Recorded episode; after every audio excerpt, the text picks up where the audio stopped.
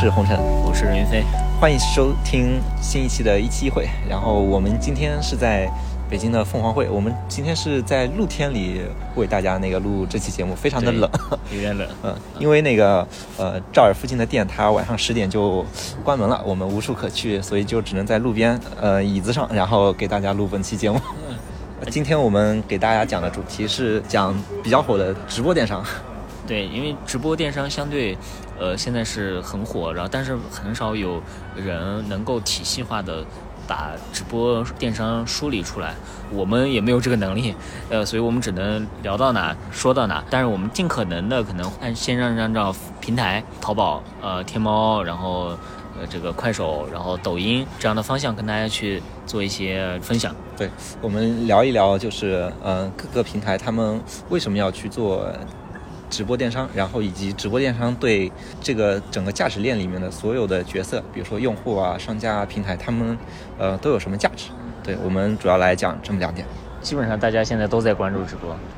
然后围绕着直播的讨论也绵绵不绝。直播就是在所有人一帮人看包、一帮人看扁的情况下，硬生生的跑到了现在，并且。一直没有增长放缓的迹象，可能明年就一定是能够达到万亿的这个水平了。嗯，像淘宝是现在的话，它占了直播里最大的份额，应该有，应该也有个五千亿左右吧。具体的数据，但这次双十一不是有一个数据是薇娅和李佳琦在第一波里好像整个金额占到了百分之十。它的头部效应其实确实是特别明显。对对，我觉得我们先聊聊对直播的大的感受吧。就是你觉得你觉得直播的价值是什么？我觉得直播价值就是，首先肯定是从用户视角来说，就因为我们包括听众们，大家都是以用户的身份在参与直播的。它最大的一个呃特点就是它的对商品的展示，对商品消费决策的信息，会比以往的任何一种载体。无论是那种货架式的电商，比如说淘宝、京东的那种商品详情页，或者说公众号里面的那种文章，或者说那个抖音上那种短视频，它对商品的展示都更加丰富，相当于是能够给用户提供更多、更充分的一些消费决策的一些信息吧。嗯，对。我觉得，包括像互联网公司之所以能做起得这么快，然后电商之所以能发展，直播之所以能发展，我觉得很大的一一个核心的要素就是。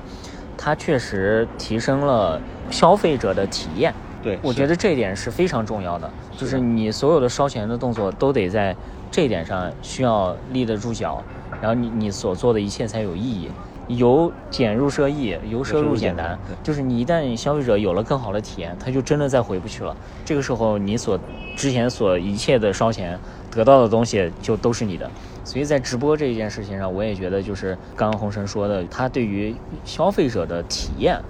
是是有很大的有深进深往前走一步的。对，因为用户其实真正消费者买东西最快乐的还是买自己看得见摸得着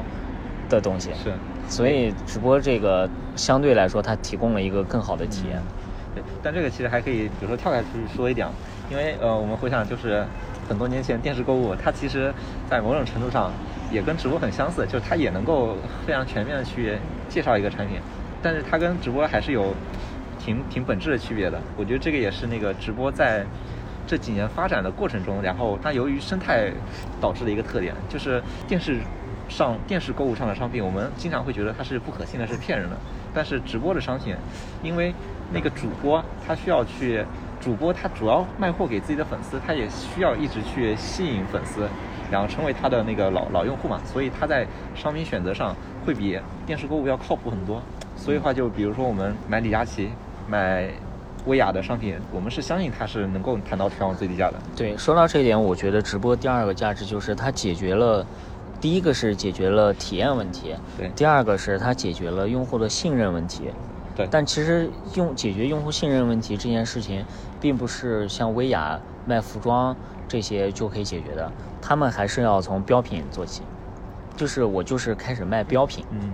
然后卖了标品之后，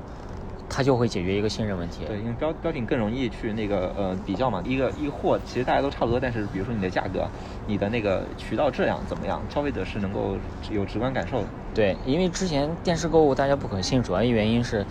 电视购物卖的东西都很奇怪，它完全不是标品。对。当然在这件事情上也能解也能理解，因为电视购物用户的转化路径是非常长的，对。还需要打电话话，还需要干什么干什么。但是你在电商购物的话，你是直接可以下单的，所以其实，在这一点上，电商的直播天生具有这种优势，所以也可以让他们开始做这个标品，然后我就直接现卖。呃所以我觉得这个是直播的第二点价值。如果这么做了之后，它带来的效益就是，直播其实变成了人形聚划算，嗯就是它是对消费者来说是一个提升，就是购买购物效率的一个方式。薇娅和李佳琦，只要推的商品，他的粉丝也好，或者不是他粉丝也好，基本相信就是第一，你选的商商品是正品，是品牌正品，是有保证的，哪怕没有保证，薇娅的女人。大家一起去投诉，也得有个交代。对对就是品牌方是不会不敢欺负这两个大的主播的。对，呃，然后第二点呢是说，我卖的商品就是我能给大家争取到的最低价。这件事情在商家里面，就是很多的商家给薇娅和李佳琦的价格低于双十一的价格，也就是它真正就是哦。全渠道最低，因为这个这个就特别厉害。对，而且现在维亚李佳琦话语权越来越高之后，他们会要求商家签保价协议，他会要求你在直播前和直播后一段时间内嗯。保持它的最低价，嗯。然后甚至绝大多数的标品，比如说线下也卖的标品，嗯。会要求你提供线下的价格截图嗯。和照片来证明它是最便宜的。嗯，这个就很厉害了。所以这样的话，就是用消费者就是闭眼买啊，对，对其实就和小米也也一样，就是小米大家都有一种性价比的认知，然后对直播那些头部的达人也有一些性价比认知，就是会有 BMI，，这是用户价值。然后其实对于品牌方，就为什么那么多品牌方愿意参与到那个直播这个里面来，这个也一定是有它的有商家价值。其实我们也可以说一下它的商家价值是什么。对，我觉得第一点商家价值，我觉得小商家的获利比大商家要更大，就是嗯。相当于因为现在的电商的供给侧的商品品牌特别特别的多，嗯。你很难找到就是你的消费者，你需要投入大量的预算嗯。推广，然后去找你的用户，而且你的推广的形式还只是平面嗯。设计。或者最多有一些视频，但是这种效率很低，因为它也也没有信信任，然后购物刚才我们说的体验也不好对，然后没有这种背书。其实对于很多小商家来说，他们会拿薇娅、李佳琦打爆品。薇娅、李佳琦是能启动商家好的产品、嗯好的品牌、小众的一些品牌冷启动最好的方式。对，哎，还有一点，其实也是薇娅和李佳琦的这个选择，它也是在间接的帮助商家去锚定了他的一部分目标用户。因为如果主播他的粉丝里面是这个产品的目标用户非常少的话，他是不会去接这个品的。对，如果他接这个品，那其实主播他是有判断的，他这个不但是一个品牌销量的冷启动，它还是一个获客的一个冷启动。是的，嗯，对的，所以其实，在这点上，我觉得维亚李佳琦就提升了平台，就是连接用户和商品的效率效率。对。对，说到人形聚划算，也可以去展开讲一点。这个是天猫它的一个特殊的生态，就是为什么商家愿意砸钱在那个聚划算，或者说在直播间这里游玩，也是因为就是，呃，一旦这个商品它的销量起来了之后，它在其他地方的那个呃销量的权重也会提升。比如说那个搜索和推荐，虽然直播间或者说在聚划算这个地方亏钱了。但是这亏的钱，它长期看是能够在它的搜索列表，然后还有它的推荐里面去赚回来的。对，而且其实做到现在，对于直播的兴起，就一开始其实大品牌，然后标品永远是受伤的那一个，就是嗯。他们是。当然，他们有短期的，就是销量的带动，嗯。但实际上，既然能做到标品，其实薇娅、李佳琦播的这几百万的销量，对他们来说真的是杯水车薪。嗯。可能对某一个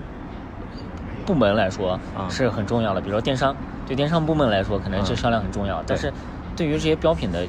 全公司集团来说，其实销量真的是杯水车薪。对但是像薇娅、李佳琦这种，他通过这标品的背书加价格，给用户形成对把自己的背书和把自己的这种人形聚划算这种形象给给立起来了，然后呢再去拿小商家的商品去赚钱。啊，所以这样的话，其实相当于呃这种大品牌标品的商家其实是挺惨的，相当于被割了韭菜。对，哎，但是其实我觉得对作为作为品牌商家，其实也有一些应对策略啊，就是他可以去丰富自己的一些产品矩阵，可以去搞一些比如说引流款，去在薇娅、李佳琦这种直播间去卖。其实我觉得这种标品。的那种公司，他们去赚取利润的方式还挺多种，比如说著就著名的，比如说剃须刀，哦，现在说电动牙刷更合适，对，就是你可以去把牙刷卖的特别便宜，我不赚钱赔钱我卖，但是你之后你要买我的刷头，我的刷头就特别贵，对，然后刚说到这一点，就是我也觉得，就是现在的薇娅、李佳琦，当然对大中小品牌都是有价值的吸引力，因为它已经成为一个流量池了，对，而自己的流量池。然后，如果只要你没有参与过薇娅李佳琦的这个呃活动，然后这个流量池里的用户对你来说全部都是新客。对。而且这些用户只要被薇娅李佳琦曝光过，它的转化率和用户就是这个基本上就是转化率吧，效果是非常好的。嗯。也就是说，你可以去他的池子里去洗新，去获取新客，嗯，去获新，而且你可以持续的去获新。为什么呢？因为第一是说。呃，每一次直播观看的人会有变化。变化，对。第二呢，是薇娅、李佳琦自己，他们也在做自己的推广和投放，嗯，给自己的直播间引流。也就是说，他们的粉丝和人群的流量池是持续在变大的。嗯。其实，包括到现在为止，呃，已经，我觉得他们俩已经不仅是人形聚划算了，有点像人形电商平台了。嗯。就是他现在自己已经做到。跟品牌方再去合作的时候，除了要求比如说价格，然后佣金啊坑位费以外，他会还会在重要时间点要求品牌方提供一些，比如说硬广，嗯，明星、媒介的一些资源啊，跟他去做置换。对，这个就跟京东那时候就很像，京东的那种线下广告其实都拉着品牌一起做，然后。边上挂个京东搜索框，对 对，就类似于这样的。所以现在大家看到开屏，如果看到薇娅李佳琦，也许基本上不是他们投的，而是品牌方来帮他们做做的推广。嗯，这个就确实很像一个电商平台所做的事情。说完商家价值的话，其实我们可以再聊下就是平台价值，比如说。淘宝为什么做电商直播？然后抖音和快手为什么做？其实不同品牌它的呃自己的那个特点还是不太一样的。做直播这个事情，虽然大家看起来好像都一样，但是对不同平台他们做直播的目的应该是有差别的。对，我先说天猫，我认为的吧。嗯。我觉得天猫之所以做直播，还是趋势在这儿。嗯。就是这可能是一个，呃，我觉得一般人会这么想，就是感觉天猫把自己。绑在了一个别人的身上，啊，但实际上这件事情，就是他们必须要去面对的，就是拥抱变化，嗯，这个就是趋势，嗯，你没有做的话，对，如果不做，一定会被别人做，嗯，所以你就自己做好了，嗯，之前也看过一些数据，嗯，直播它的转化率，它的 UV 价值是比货架电商要低不少。对，所以其实，呃，这也是就是可能反对直播的人啊，就看衰直播的人，他们一直持有的一个观点嘛。嗯，对，你说的优惠价值是，是站在薇娅的角度，薇娅李佳琦的主播的角度，还是站在商家的角度呢？平台角度。哦，平台的角度。对，所以就是虽然这个这个由于进到了这些直播间里，当然不是说单个那个主播的直播间，而是比如说所有的直播间里，它的转化率其实不如比如说它的推荐啊或者搜索的转化率好。对，我觉得这一点可以。辩证的来看吧，就是，第一是说去直播间长期观看的用户，嗯，他很少是那种搜索的用户，长需求。啊啊啊，就是我不是抱着买什么东西来的，嗯，而是一种弱需求，就是我想来逛一逛，然后打发打发时间，啊，然后如果有好的东西或者便宜的东西的话，我可以来。我就来占占便宜啊！那那其实拿直拿那个直播间跟那个有好货这个频道比较是更更更合适的。对是啊，他呢，他转化率肯定比有好货要高多了。对啊，所以其实这里可能也算是内容电商的的一个细分，一个一个细分吧。对对对对对。比如说，对于抖音和快手，快手它的那个直播出现是非常自然而然的，因为快手它这个产品的特点就是他们的产品哲学是讲究公平。不会像抖音一样说，呃，你这个内容特别爆，然后你这个内容我就会把它推给所有用户。快手推荐它是会把关注权重放得非常高，不会把一个内容不会出现那种突然特别爆的内容，所以快手那些头部它也不会粉丝量特别大，但是抖音的头部它的可能粉丝量或者它的播放量就会就会特别大，这是快手它的一个普惠的分发理念导致的，这个带来的就是结果就是快手的那些用户和他的达人之间的呃绑定关系或者说信任关系就特别的强，所以就卖货就自然而然的就就开始了。但其实我觉得这有也有不好的一点，嗯。呃，他做视频分发的时候，嗯。你是这么做是很好的，对。因为你这么做可以促进，呃，内容创造者，嗯。有更多的动力去做，嗯。而不是举流量都汇聚在某几个头部的嗯。内容创作者身上，嗯。但是在直播上的话，就是像我们刚才说的，就是你如果核心是货，对，如果你的人群不聚集的话，嗯。你从弊端的角度上，你就不能吸引很多的商家嗯。来、来你这儿直播。嗯。那相反的，就是如果你没有足够的标品去建立信任、建立你自己的这个呃就是背书的话，嗯你就又很难做大你的用户群。嗯所以其实这样的话，就是现在我觉得可能也是目前很多品牌看待快手的一个角度。快手的直播没有很爆的，嗯当然除了除了那些辛巴家族的对这种辛巴家族的以外，对，但是辛巴家族的对于品牌方其实很不友好的，对嗯，对，呃，这个其实特别有意思啊，就是有可以分享一个之前的一个实践经验。我们有时候做一些那个带货内容的时候啊，会有很多套路，有些套路是那种首先用一个内容，然后把你给骗进来，但这个内容它本身可能跟这个商品关系不是特别大，之后再用一种各种方式去硬转折一下，然后把这个货给带出来。这个模型其实是，呃，就是先去骗到流量，然后再去这个流量中去搂去搂一些转化出来。这个模型其实是那个效率是非常低的。其实比较好的那种模型，就是应该是长期的坚持以货为内容。你这个商品本身就是内容，你一切内容是围绕这个商品本身去打的。这样的话，你沉淀下来的那些用户啊，那就会长期跟你的，呃，你带的那些货，或者说你的就你擅长的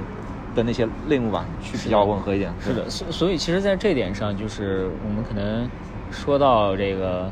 短视频了哈，对，啊，由直播说到短视频了，嗯我我，但我觉得没没关系，就是就是在这一点上，我觉得呃有有一点很很重要的，就是我们商家在运营平台或者在跟平台做的时候，你不要去对抗平台的规则嗯和逻辑，嗯有很多的流程，如果你觉得这事儿特别拧巴，嗯。它八成就做不成。对，这个是平台的问题，而不是就是不是意味着你商家要去就是我完全跟跟着他一起玩。呃，对、嗯。对，所以就比如说刚才这种，就是他之所以先吸引大家注意，再做强转化，那没有办法，因为如果他内容做的不够好看，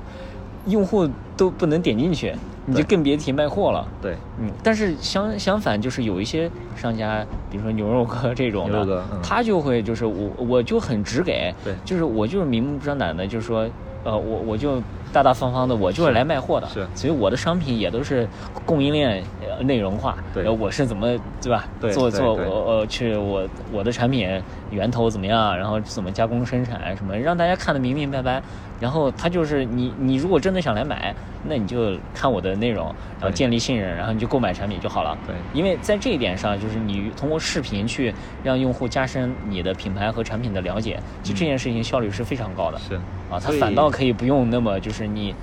就是我爱的就来吧，那不爱的我们就就不跟你发生关系对，我也不费这个劲儿。对，所以长期来看，商家直播会越来越成为一个趋势。刚才提到两个理念，供应链内容化，然后还有货季内容这两点的话，如果你不是商家的话，你是没法就长期的围绕一些品类或围绕你一个用户群体去做的。这也是就是商家直播跟达人直播的一个非常大的一个区别吧，也是它的呃一个核心的竞争力所在。对，其实说到商家自播这一块，我觉得还是也没有很多的商家跑通这个模型，就是很好的把商家自播做起来。嗯我觉得这里面有一个很关键的一个点，就是并不是所有品类的商家都能，就是这个是有有门槛的，大家天生起跑线是不一样的。对。于一些需要教育或者需要内容化的这些呃品类，对，他真的对他他嗯。做自播真的就很好，嗯。然后效果可以直出，嗯。可以直接有效果，对。画了跟不画就是不一样的。然后用海鲜多么活生生对很多东西用了和不用，它呃看看到和不看到它就是不一样。是。但是还有很多，比如说这种快消品，嗯。然后标品，对。就真的是没什么可播的。然后用户想来看你直播，更多的也是因为我想拿更便宜的价格，嗯。或者是拿赠品，嗯。就是出于利益来做这件事儿。但这个事儿，我觉得就是你对商家来说，其实本身并不是一件非常有价值的东西。可以简单总结一下，就是适合商家自播的话，说明你的呃你的产品的一个卖点，其实跟用户的认知之间它是有差距的。这个差距会让你去需要通过内容持续去教育，并且教育好之后，这个收益可能是会会非常大的。首先就市场上可能没有打你这种卖点的一个产品，对。然后如果你通过内容教育好了，那你就是这个打这个卖点的最领头的那一个品牌。对，嗯，是的，而且做商家自播，其实中间也会有很多的问题，比如说第一呢是说，就是呃，我聊一些细节的内容啊，比如说你的主播，你是自己招还是兼职，嗯还是找代播机构？但目前我来看，就是做得好的一些品牌。你都是要找自己来做的，嗯就是你自己招人，嗯啊，但这样的话，就是第一是说这些主播其实他也会有疲劳期，对因为你每天都是同样的话术，嗯说同样的产品，对然后你说一年，嗯你说两年，你说谁能坚持得住？对其实，在这点上是很头疼的。嗯第二个呢，就是这些主播人员他的职业发展的晋升通道，嗯其实也是很狭窄。对，基本上没有。嗯就是你未来你说你你还能做什么？其实说难听点啊，不管是头部的大主播，嗯还是这种店铺的小主播，其实他从商业根本上，其实他还是导购的一种。对，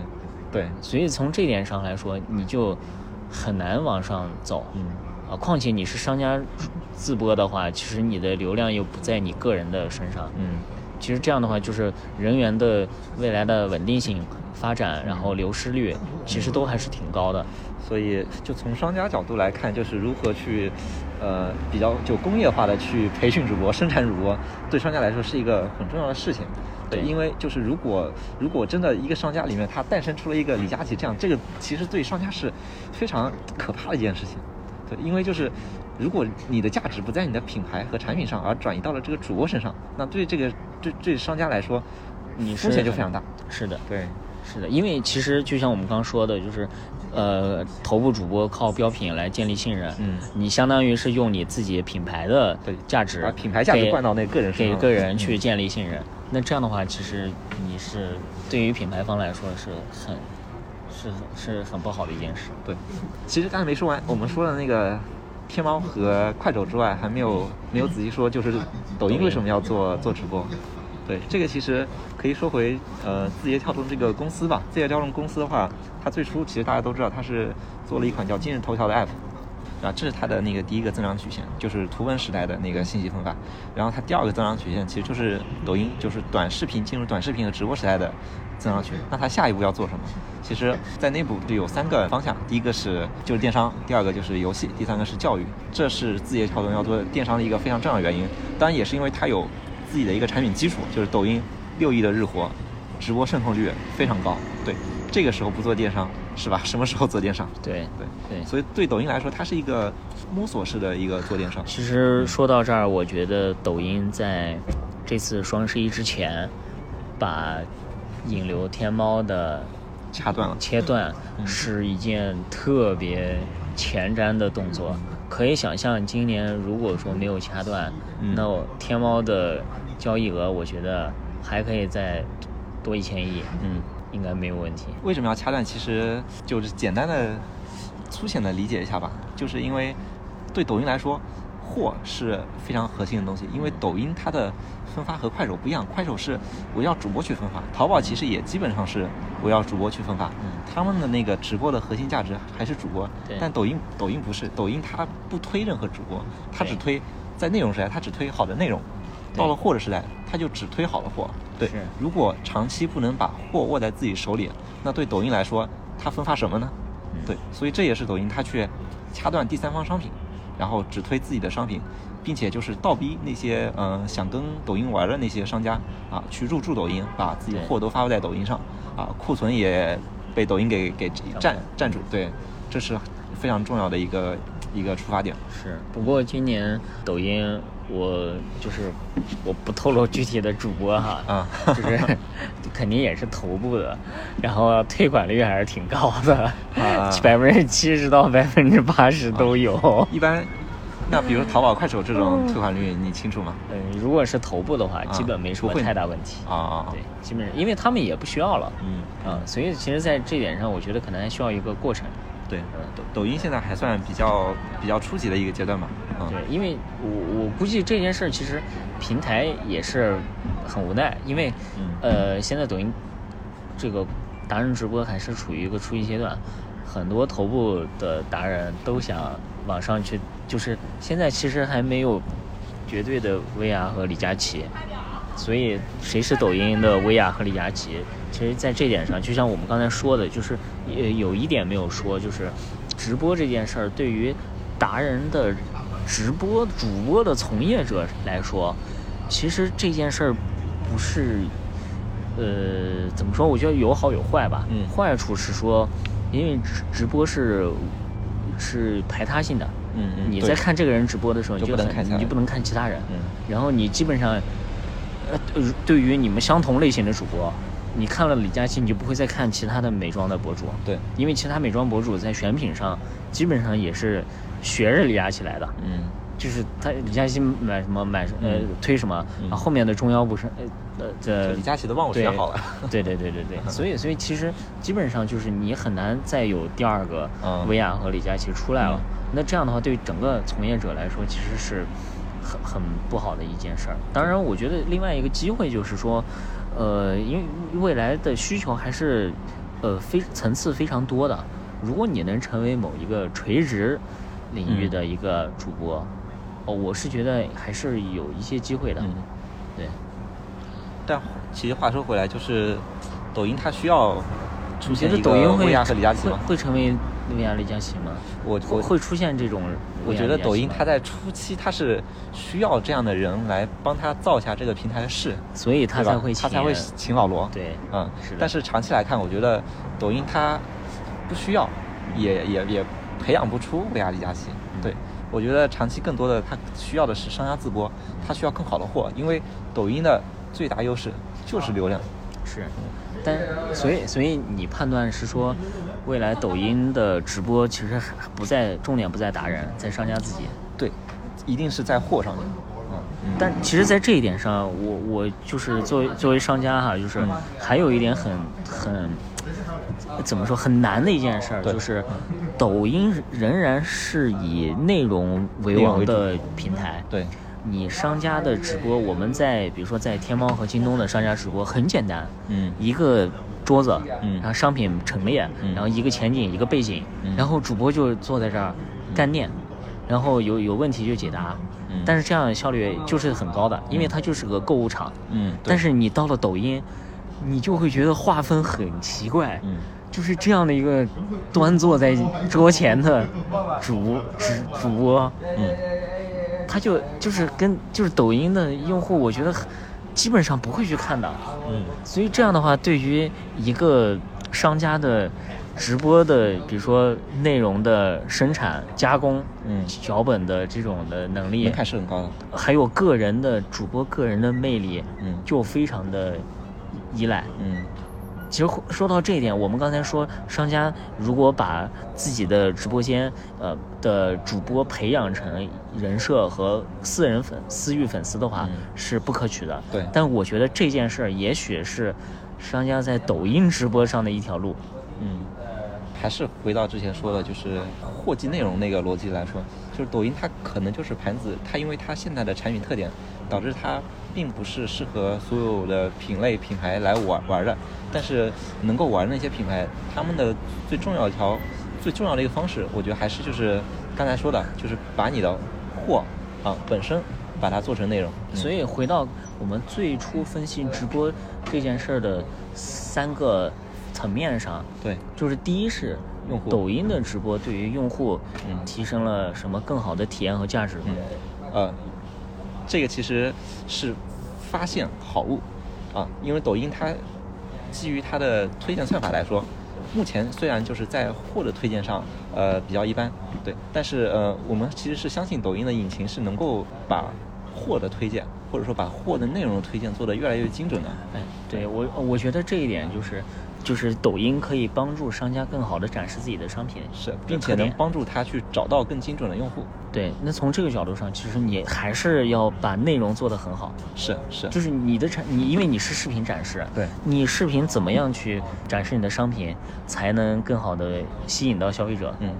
我这一点是对商家考验真的是特别特别大。怎么说呢？这个我觉得和就传统的经营的那种，无论是你去安排预算啊，或者说你去设计那个标准执行的那种工作流，它都是非常不一样的。所以这也是为什么现在商家自播里面没有出现特别好的，或者说能够特别批量复制的那种方法的一个一个原因嘛。但是呃，我相信如果能够找到这个方法的话，那那时候的抖音已经就不是现在的抖音了。我操，我觉得这个里面有商机啊。嗯，对。我觉得这个其实对于商家来说，嗯，制作建立内容团队、嗯去为自己的商品打磨嗯商视频，嗯是一件成本很高的事情。对，而每一个商家如果都建立这样的一个一个一个团队的话，嗯这个市场上的人才是不够用的。对对对对因为没有这么多的人会去做脚本，会去做创意，会去做视频剪辑。对。所以其实在这里面，我觉得是有机会去做这个服务的，然后对，而且嗯然后你这样的话，实际上你的那能力是可以复用的，可以复用，对对对。然后所有的商家都需要这样的能力。哎，我真觉得可以啊！嗯在座的听众如果有去干的，我觉得今天我们这个录音就对，就没有白聊。呃，我觉得可能还是要基于一点对未来的线上零售它是什么样子的一个考虑，去反向去推演一下，就是抖音它以后会怎么发展。呃，如果我们说就是古典电商吧，其实也不是很古典，才才二十年，就传统电商货架电商，它的逻辑就是人找货，人是带着一定需求的。呃，或者一些就是潜意识的一些需求去去浏览这个电商网站，对啊，然后去逛，然后我才决定发现自己要买什么东西。但是就是对货找人这个东西，像我这种是一个纯人找货的用户，但货找人这个事情在你看来，你觉得它靠谱吗？货找人啊。对，因为其实我觉得就是我其实觉得这件事儿效率不是很高，嗯因为它是要撞的，嗯就是你一个货，因因为货找人，其实这件事儿的成本就在了商家，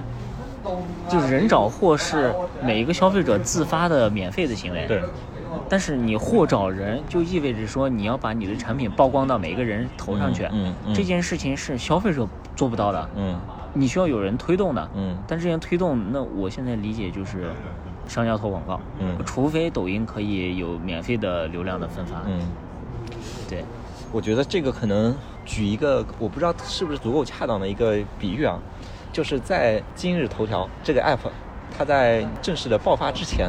其实所有的互联网公司它做推荐的团队都是三流团队在做，因为大家都觉得这个东西没什么价值，是吧？就是可能我们现在在谈论货找人这个事情的时候，就跟十年前大家在谈论内容找人可能是一样的。呃，我觉得这个地方还是有一些机会在的。我觉得其实包括现在手淘，其实也基本上首页绝大多数百分之八十的板块嗯。都已经变成千人千面了，嗯，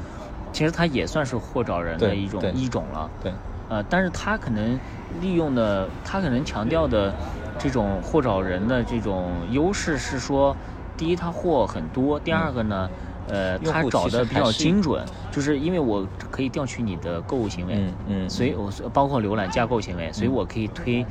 就是近似版，就是你想要的东西，嗯你想买的东西，嗯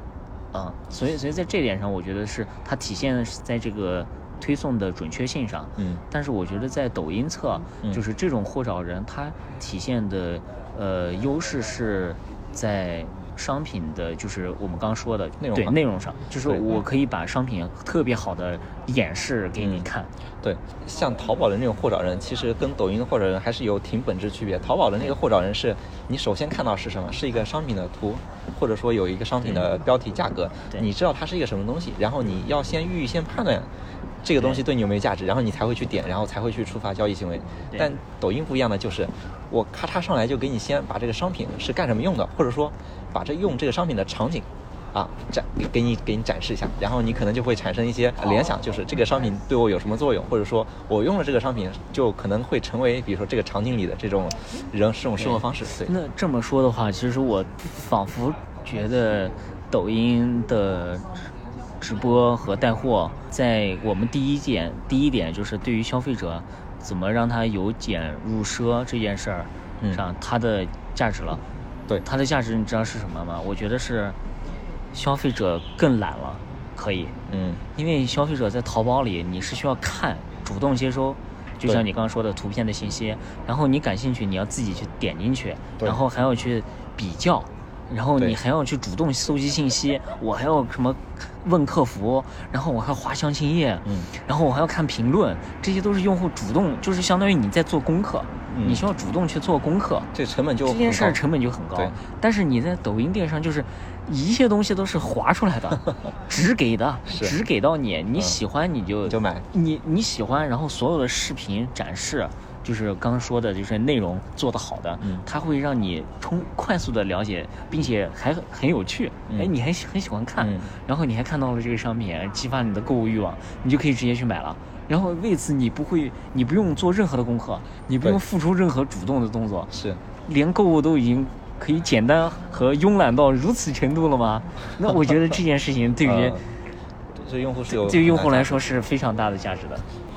这个其实也存在一个就是可能代际更替的缘故，就是的的的的关系啊，就是比如说像像可能我们这一辈人，呃，更习惯于那种人找货的方式，但是没准我们的下一辈人，对吧？他们就会更习惯这种货找人的方式，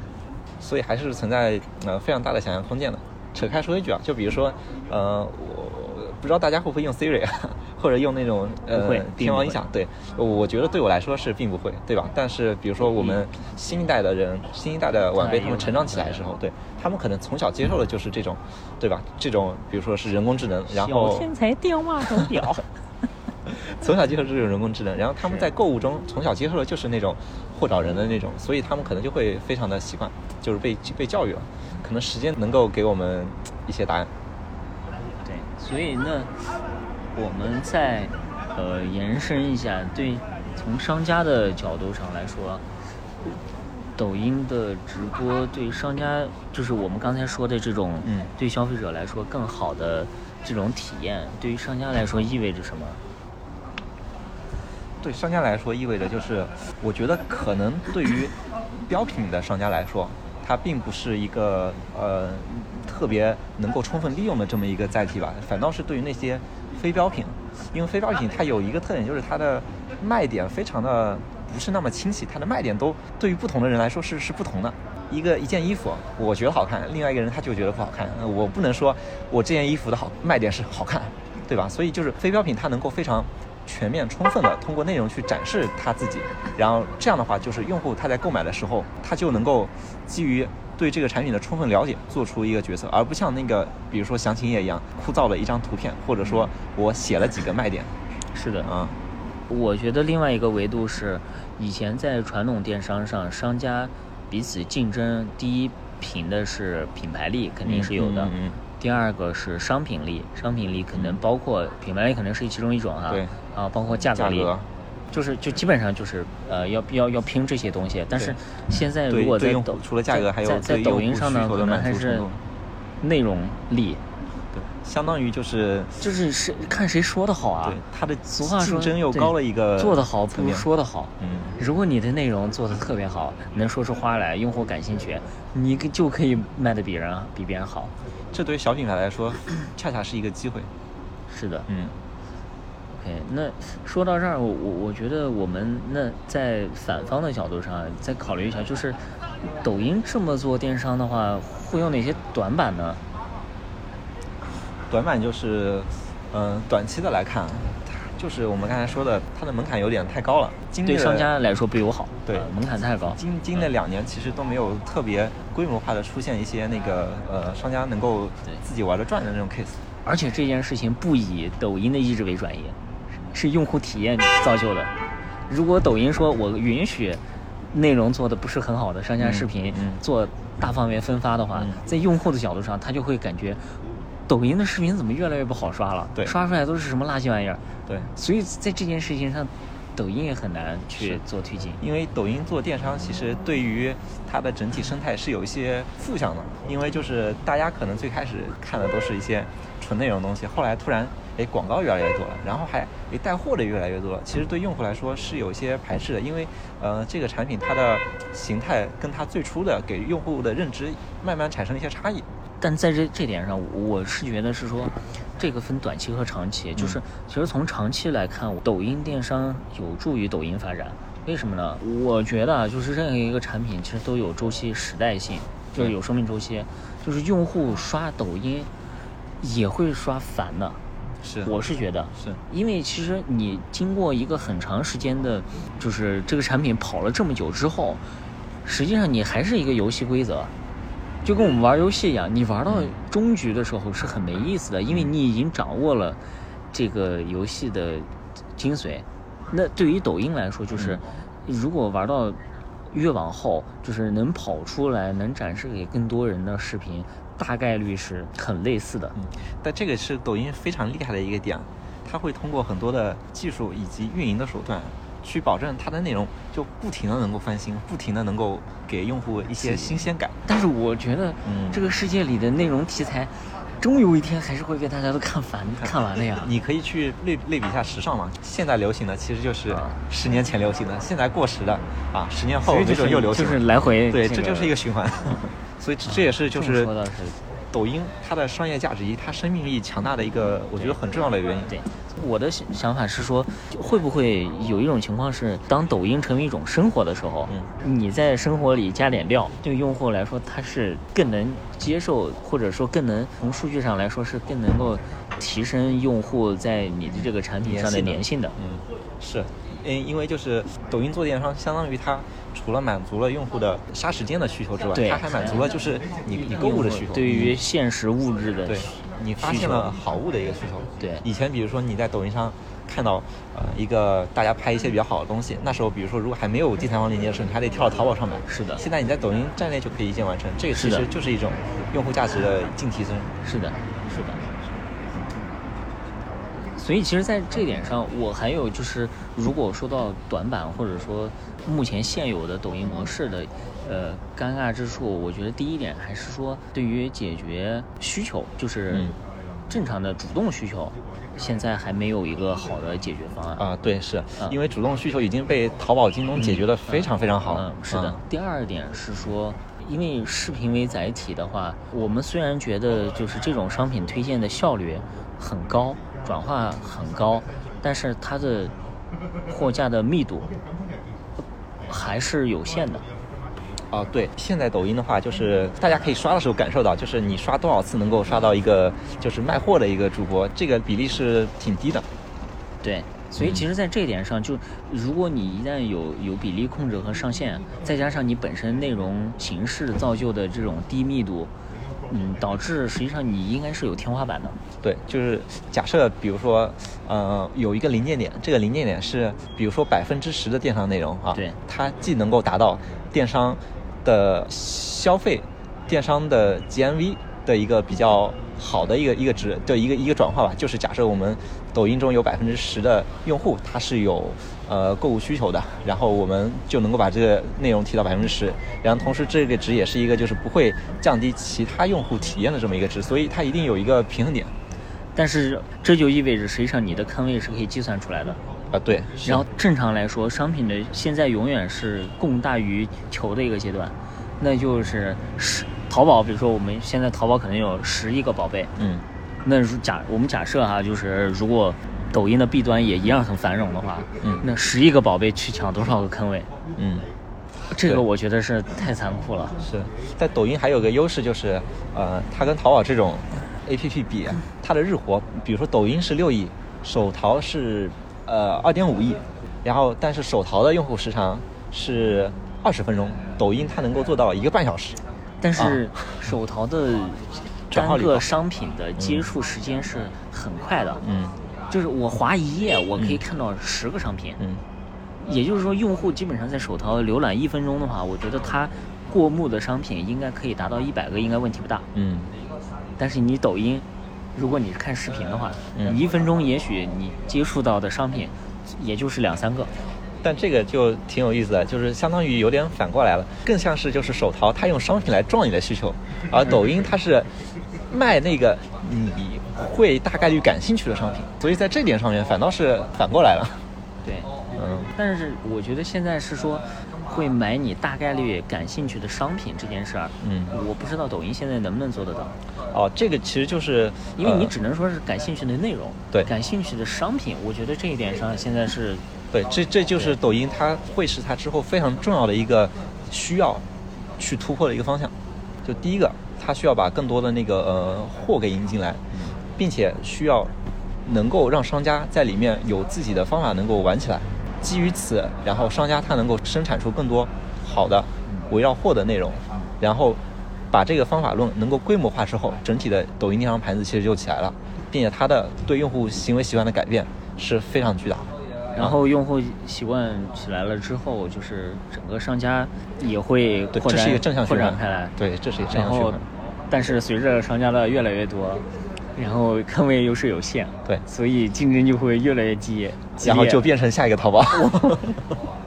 哇，这么想想，我觉得这个 TP 也不是那么好做的。这个其实我觉得其实很正常吧，因为就是所有的业务形态它都会随着社会的变化，然后需求供给结构的变化，或者说那个科技的进步，它会改变。抖音现在它是个风口，它真的非常成熟了、稳定了，变成像现在的淘宝一样之后，没准下一个风口又会又会出现。对对那讲了，今天也讲了这么多了，时间也差不多了，我们最后就那就畅想一下呗，就是既然直播现在这么火了，我们也不去聊过去，聊聊现状了，就是那你觉得未来能打败抖音这种形式的形式是什么？我觉得，如果我们说未来，那一定是就是生产力会更加发达，因为这是所有社会形态变革的一个非常本质的一个特征。从奴隶制到封建，然后到现在的社会主义，然后以后的共产主义，它的生产力一定会比现在就更发达。对，生产力的发达，所以你现在是坚定的共产主义接班呃，人。我我我是我是我是坚信共产主义，就共产主义一定会成功。当然，这个我们大家加油 我们不过度展开啊，就是生产力会非常的充分发展。发展完之后的话，它带来的结果就是你想要什么东西都有工厂能够给你生产出来。所以我觉得就是以后的工厂，它会是一个呃能够定制化的一个工厂，它不再是生产非常多一样的产品，而是根据你个人需求，它有能力非常低成本的进行一些个性化的定制。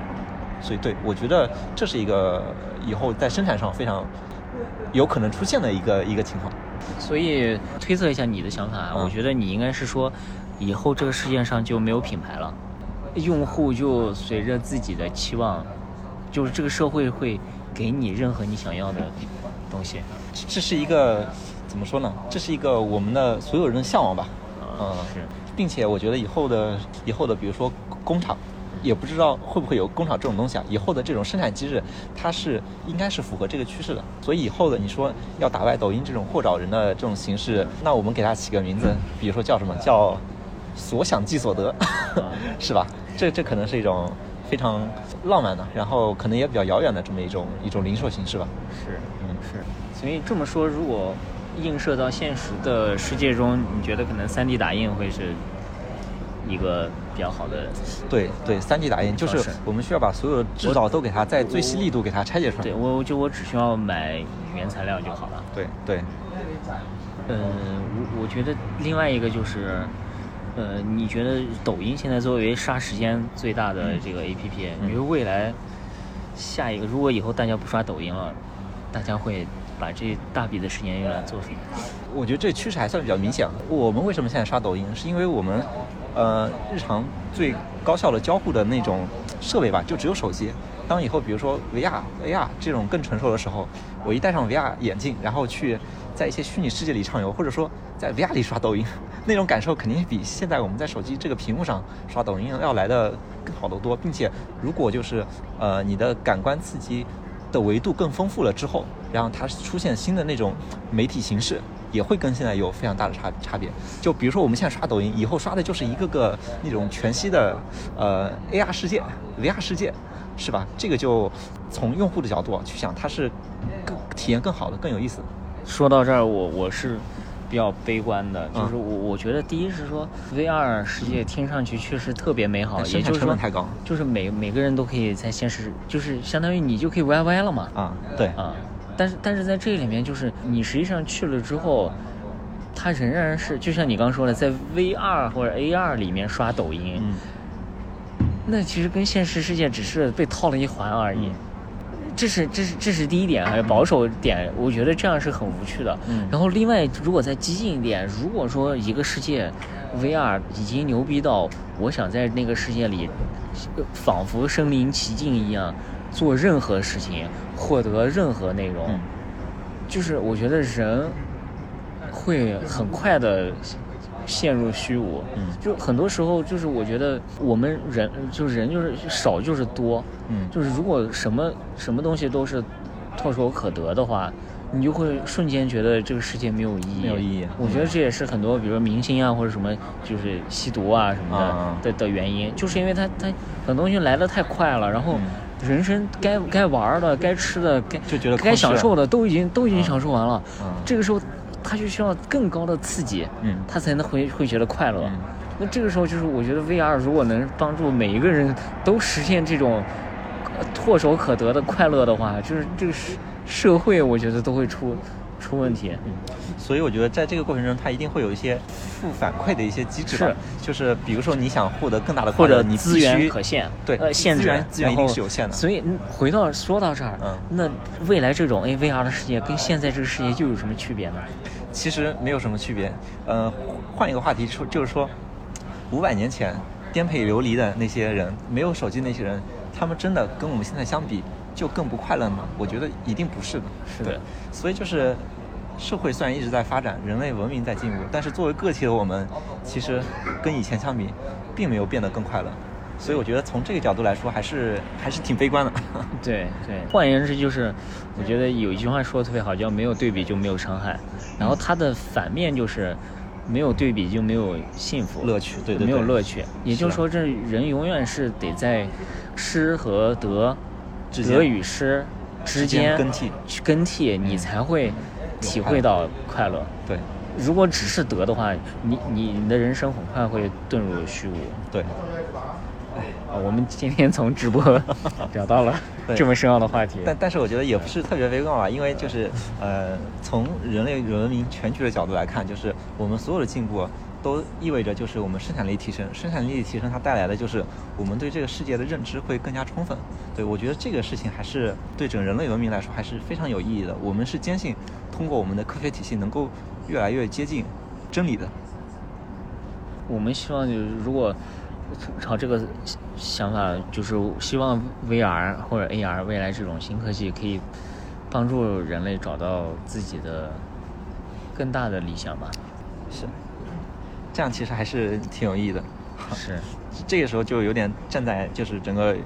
呃或者火星视角对，在或者或。者其实我我我还有一个，如果 VR 能够把通过虚拟的方式让人类发现所有的善与恶，嗯和争斗，嗯我觉得这可能是一个很好的解决方案。比如说，国家之间打仗，嗯或者是人之间干架，以后我们没必要承受真实的，就是把我们的地球毁呃把把人类的生生活环境真真正的从物理上毁灭。嗯你不需要这样，直接在 VR 里干一仗，嗯就完了。对，就是 VR 它确实能够帮助我们去实现很多，就是我们这一生几十年没有那些时间、没有精力去完成的事情。对，嗯。然后其次就是，如果 VR VR，第一是说可以小部分的实现你不能实现的美好，嗯。呃，这个可能我觉得是是挺挺有用的，对。就是完成一些人一辈子可能没有实现的愿望。对，也许这个愿望一两就够了。对就很我觉得这样控制有节节制的就很好。对。然后第二个呢，就是消化在现实世界，呃，所有的这种恶和争斗。嗯然后避免对现实世界的实际的这种破坏破坏，因为这样这种破坏是会这个影响到人类的发展的进程的。对对，呃，这样我觉得是是很好的，是非常有意义的呃。对对对。好，我们还是搬回来了，把这个主题，我们还是一个真善美、正能量的节目。啊我觉得也不是说追求真善美吧，我们追求的是一个客观。对对，客观客观。好，好那今天就先这样。对，今天就呃聊到这儿。好，然后最后还是呃希望大家多多关注我们。对，有任何那个想跟我们沟通的，呃，非常欢迎你们评论，我们呃每条都盯着对，我们每条都会看，并且一定会给你们回复。有什么想在以后想聊的话题、想听的话题，呃，也可以通过留言告诉我们，我们也会去，我们俩讲不了的，我们也会去找我们的行业里的一些朋友啊、同事来呃一起分享。对对，好，那今天的节目就到这里，大家好，拜拜大家再见。